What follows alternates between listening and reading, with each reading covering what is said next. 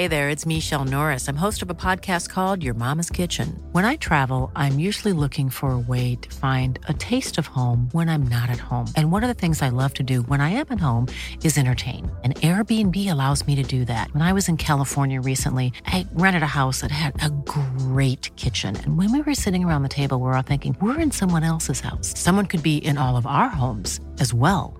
If you have a home, but you're not always at home, you have an Airbnb. Your home might be worth more than you think. Find out how much at airbnb.com/slash host.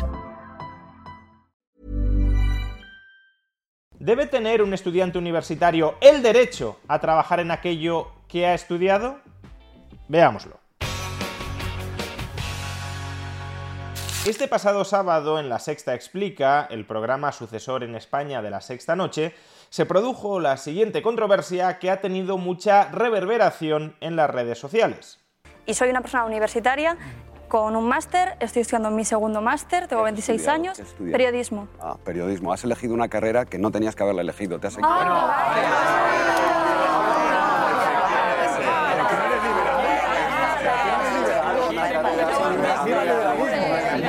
Eso es un dirigismo.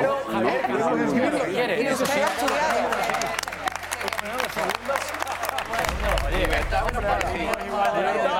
Sí, sí, otra. pero- y, debería, y debería tener el periodismo, estoy haciendo yo un poco de abogado de Ainhoa, debería tener eh, las mismas em, garantías de encontrar un trabajo digno y las mismas condiciones dignas que otras profesiones.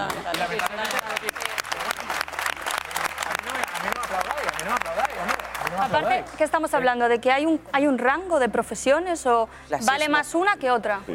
Hay- Pues hay entonces, ¿cómo pretendemos hay que los jóvenes- hay- Es Hay, fundamental, una demanda Javier, de ¿eh? trabajo para periodistas y hay una Sí, demanda de trabajo para ingenieros. Pero para- Si fueras ingeniera mm, eh, Sería una mala ingeniera. no- Sería una mala ingeniera. Se van al extranjero porque les pagan mejor. Pero a lo que... Estudiar. Hazte, ingeniera, sí, ahora. Con el dinero que tengo ahorrado me hago ingeniera. Claro, me pago otra carrera.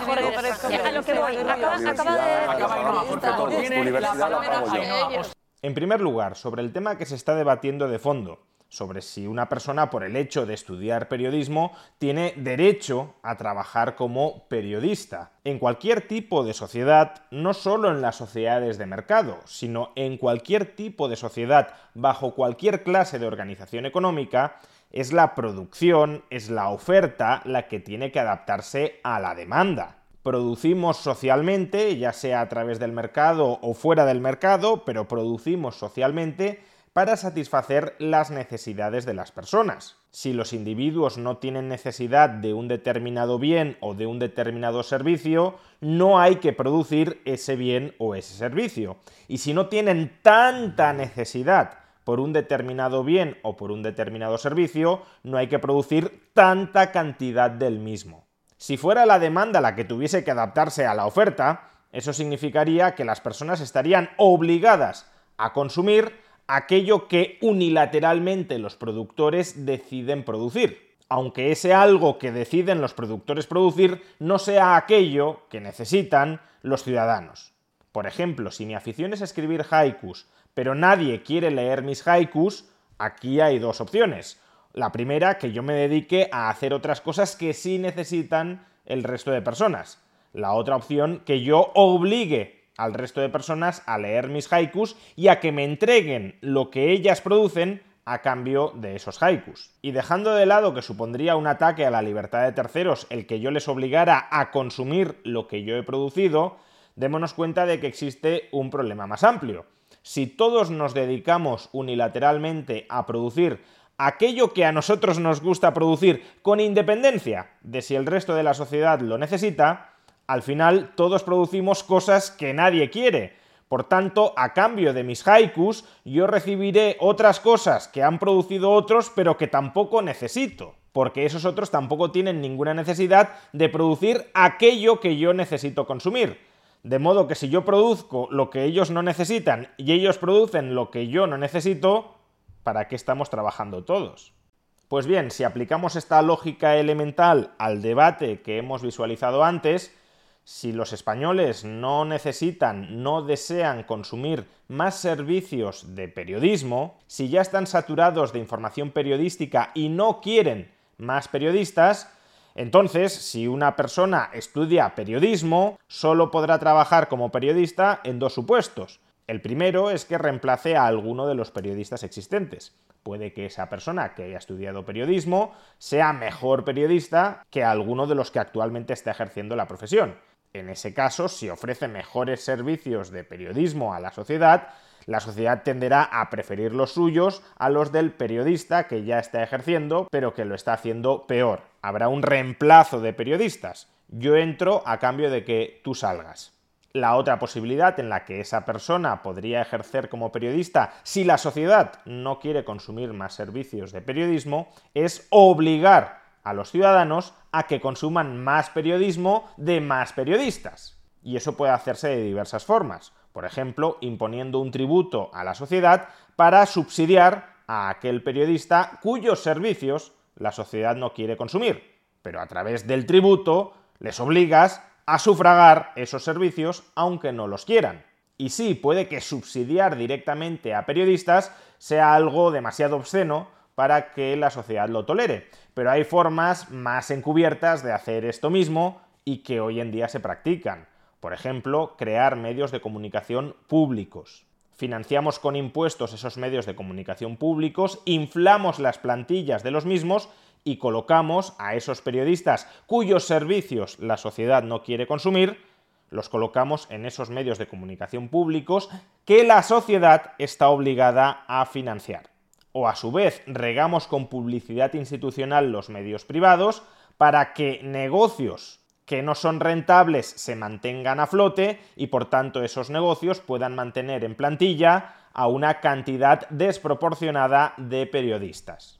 Eso ya se está haciendo hoy, y si se hace en mayor medida, la sociedad española estará obligada a consumir más servicios de periodismo y por tanto más periodistas podrán encontrar empleo, aunque, repito una vez más, esa sociedad española no desee, no necesite sus servicios. Pero eso, como ya decíamos, no deja de ser un ataque a la libertad de los ciudadanos para determinar qué quieren consumir y qué no quieren consumir.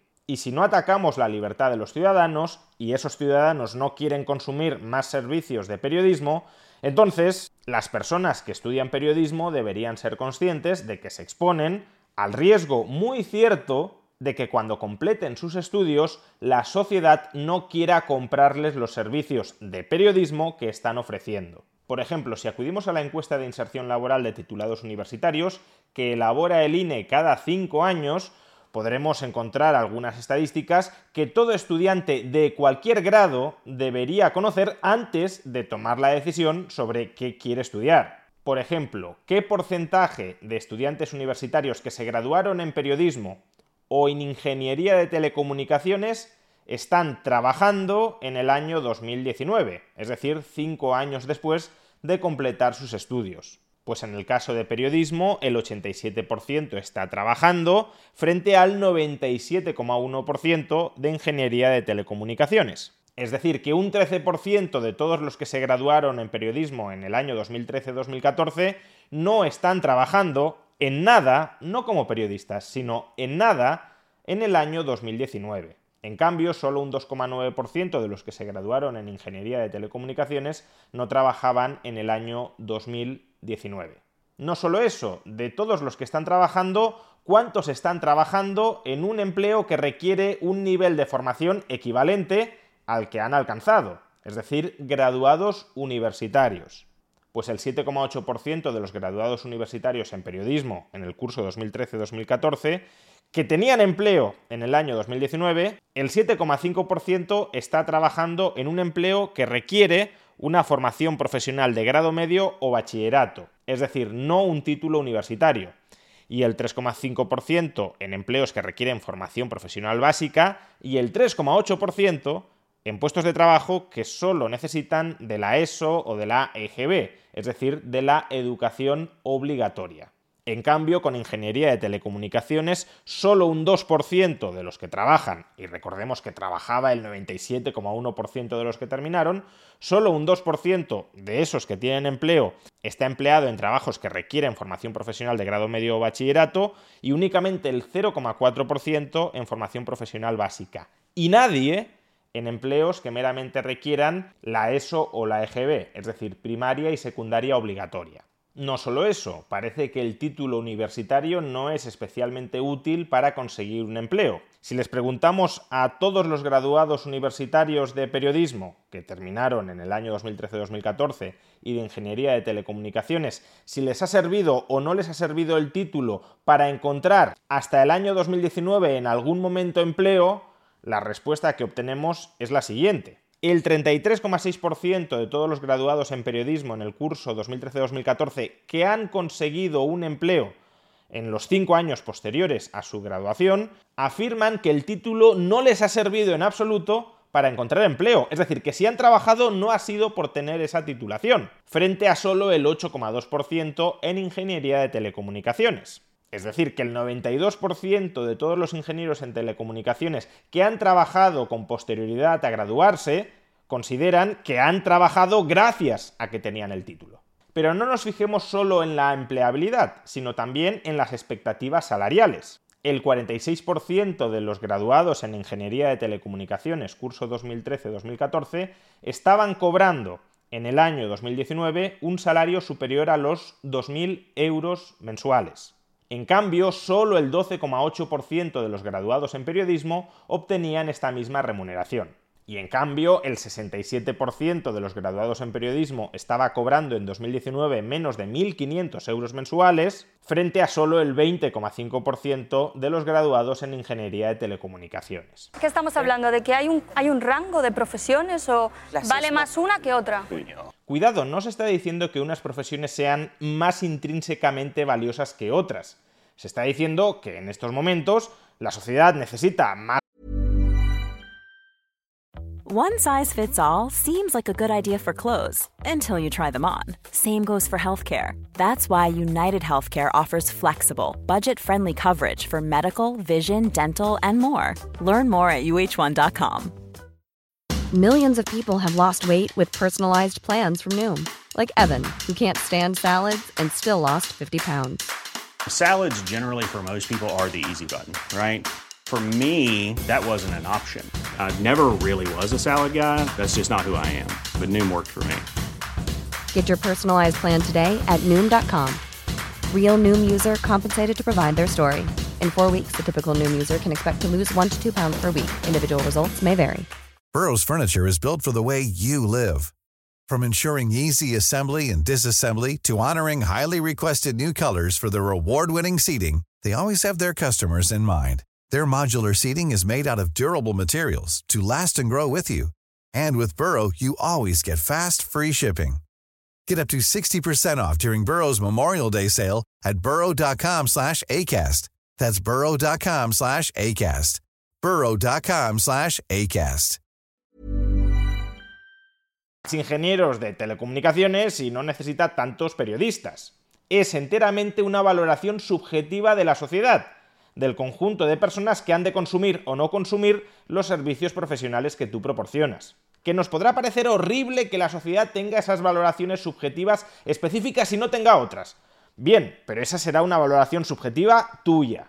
Querrías que al resto de personas le interesara más el periodismo, pero el caso es que no lo hacen. Y por tanto, si tú quieres recibir aquello que producen esas otras personas, tendrás que ofrecerles algo que sí quieran consumir. Y si no lo haces, si entra en conflicto tu vocación profesional con las necesidades, con los deseos, con los caprichos del resto de la sociedad, pues entonces deberás tomar una decisión. Una decisión informada y responsable, es decir, haciéndote cargo de las consecuencias que implica tomar esa decisión. Si mi vocación profesional entra en conflicto con las necesidades, con los deseos, con los caprichos del resto de la sociedad, sigo mi vocación profesional aunque ello suponga una menor empleabilidad y un menor salario al que podré acceder a través del mercado, que me lo van a tener que pagar esos otros que no quieren que me dedique a esto, o cambio de profesión para tener más opciones de empleabilidad y acceder a mayores salarios. Esa es la decisión que ha de tomar cada persona, insisto, con la mayor información posible sobre cuáles son las consecuencias esperables de las decisiones que tome. Y esto no supone conculcar la libertad de nadie. En el debate hay un momento en el que se escucha, eso no es liberalismo, es dirigismo. Cada persona es libre de escoger su profesión, asumiendo, eso sí, las consecuencias de escogerla. Si tú escoges una profesión que los demás no valoran, no puedes esperar que los demás te vayan a pagar por esa profesión salvo que queramos dirigir la vida de los demás obligándoles a pagarte aquello que no te quieren pagar. El dirigismo sería obligar al resto de la sociedad a que demanden más servicios de periodismo cuando no lo quieren hacer. Tú tomas tus decisiones profesionales y los demás toman sus decisiones de consumo, cada uno en libertad y haciéndose cargo de las consecuencias que ello implica. La libertad en sociedad no supone que yo les imponga a los demás cómo quiero vivir mi vida. La libertad en sociedad consiste en que ni yo agreda a los demás para imponerles a esos demás cómo quiero yo vivir mi vida, ni que ellos me agredan a mí para imponerme por la fuerza cómo quieren ellos que yo viva mi vida. Cada uno tomamos las decisiones autónomamente que consideramos pertinentes tomar y nos asociamos o no nos asociamos entre nosotros en función de las decisiones que tomemos. Y precisamente por eso vivir en sociedad suele implicar ajustes recíprocos. Si yo quiero asociarme contigo, si yo quiero cooperar profesionalmente contigo, pues a lo mejor tengo que renunciar en parte a mi vocación. O en cambio renuncio a cooperar profesionalmente contigo porque quiero continuar con mi vocación. Pero si tú no estás obligado a cooperar profesionalmente conmigo, por ejemplo, consumir mis servicios profesionales, pues entonces si yo persevero en una vocación profesional mía que no es aquella que tú deseas consumir, tú no tienes ninguna obligación de asociarte conmigo, de consumir mis servicios. Por eso la concepción de derecho que maneja el presentador también es tan problemática. Debería tener eh, las mismas em, garantías de encontrar un trabajo digno y las mismas condiciones dignas que otras profesiones. Cada individuo tiene el mismo derecho que cualquier otro individuo a plantear sus ofertas profesionales en el mercado, pero ese derecho es un derecho negativo, es decir, un derecho a que no me prohíban plantear esas ofertas profesionales en el mercado. No es un derecho positivo, el derecho a que los demás me compren mis servicios profesionales. Porque si los demás no necesitan más periodistas, pero sí más ingenieros de telecomunicaciones, el resto de la sociedad comprará preferentemente ingenieros de telecomunicaciones y no periodistas. No debemos obligar al resto de la sociedad a que demande cada servicio profesional de cualquier persona en la misma medida que los servicios profesionales de cualquier otra persona, porque como decíamos, esos servicios profesionales se tienen que ajustar a sus necesidades y no al revés. Y trasladarles a los jóvenes estudiantes este mensaje tienes derecho a que estudies lo que estudies, termines consiguiendo el mismo empleo con la misma remuneración que cualquier otra persona haya estudiado lo que haya estudiado, es infantilizar a esos jóvenes estudiantes. No es tratarlos como adultos maduros y responsables, es tratarlos como niños a los que les sigues engañando con el cuento de Papá Noel. Es engañarles, prometiéndoles algo que no va a suceder, es privarles de la información y del conocimiento y de la formación que deberían adquirir antes de tomar una decisión tan delicada, tan crucial en el resto de sus vidas como qué estudiar o qué no estudiar, y es terminar generándoles frustración una vez completen sus estudios universitarios y vean que esto no es así y que sus planes vitales, conformados con información engañosa, se ven completamente trastocados. De ahí que sea tan deplorable que la única persona que tenía dos dedos de sentido común en este debate, Javier Díaz Jiménez, el economista que recordaba que no todas las profesiones valen lo mismo y que no todas las profesiones encuentran con igual probabilidad un empleo bien remunerado, ese economista fuera unánimemente abucheado cuando decía algo de sentido común.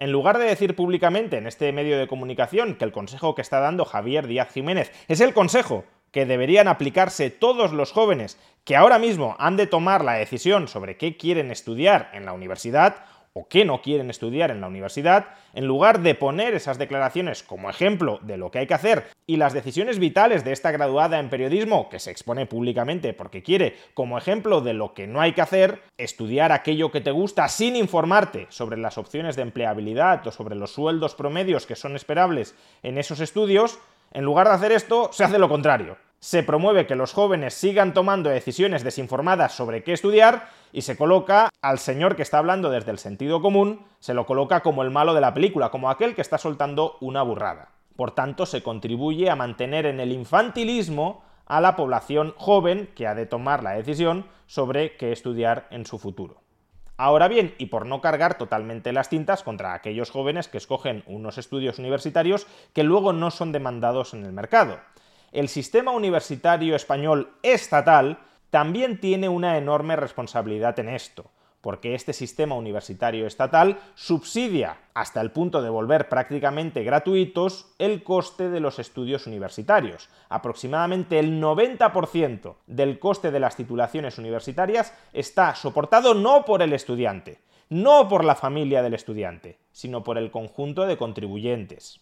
Y esto, por tanto, incentiva a que muchos de estos jóvenes escojan estudios universitarios sin plantearse si aquello de lo que trabajarán en el futuro cubre o no cubre los costes de adquirir esa formación universitaria. Pero no solo esto, como se subsidia que los jóvenes escojan cualquier estudio universitario, sean estudios universitarios útiles para el resto de la sociedad o no lo sean, las propias universidades que son burocracias estatales con un enorme interés por crecer, es decir, por incrementar la plantilla, por ejemplo, de profesores universitarios, tampoco tienen ningún incentivo a adaptar su oferta de títulos universitarios a la demanda profesional de las empresas en el mercado.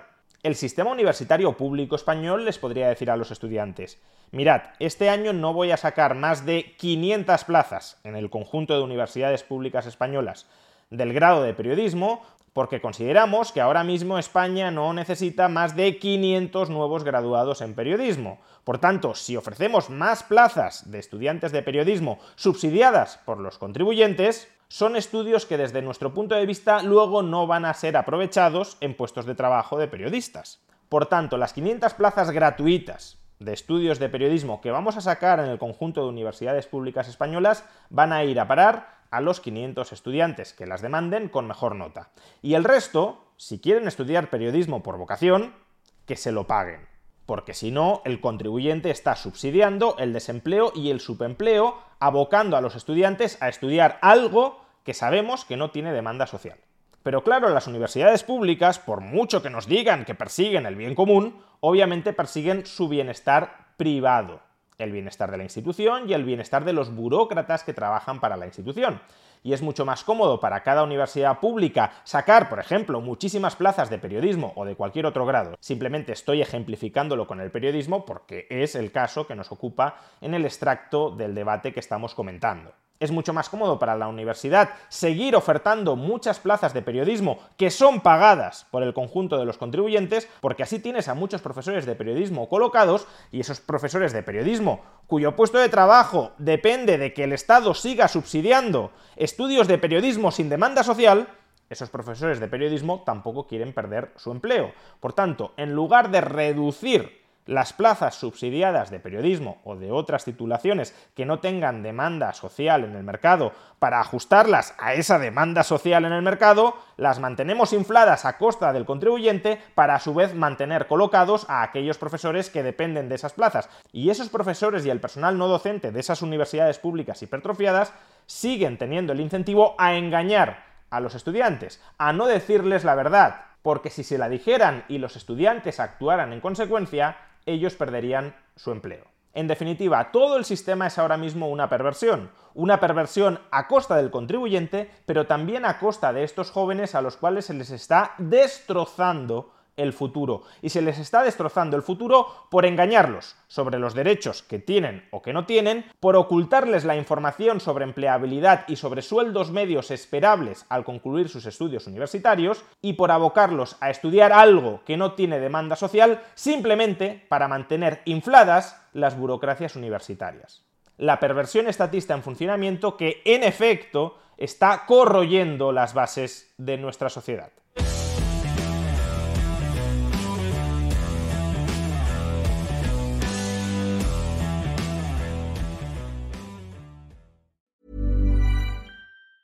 Even on a budget, quality is non-negotiable. That's why Quince is the place to score high-end essentials at 50 to 80% less than similar brands. Get your hands on buttery soft cashmere sweaters from just 60 bucks, Italian leather jackets, and so much more. And the best part about Quince, they exclusively partner with factories committed to safe, ethical, and responsible manufacturing. Elevate your style without the elevated price tag with Quince. Go to quince.com slash upgrade for free shipping and 365-day returns.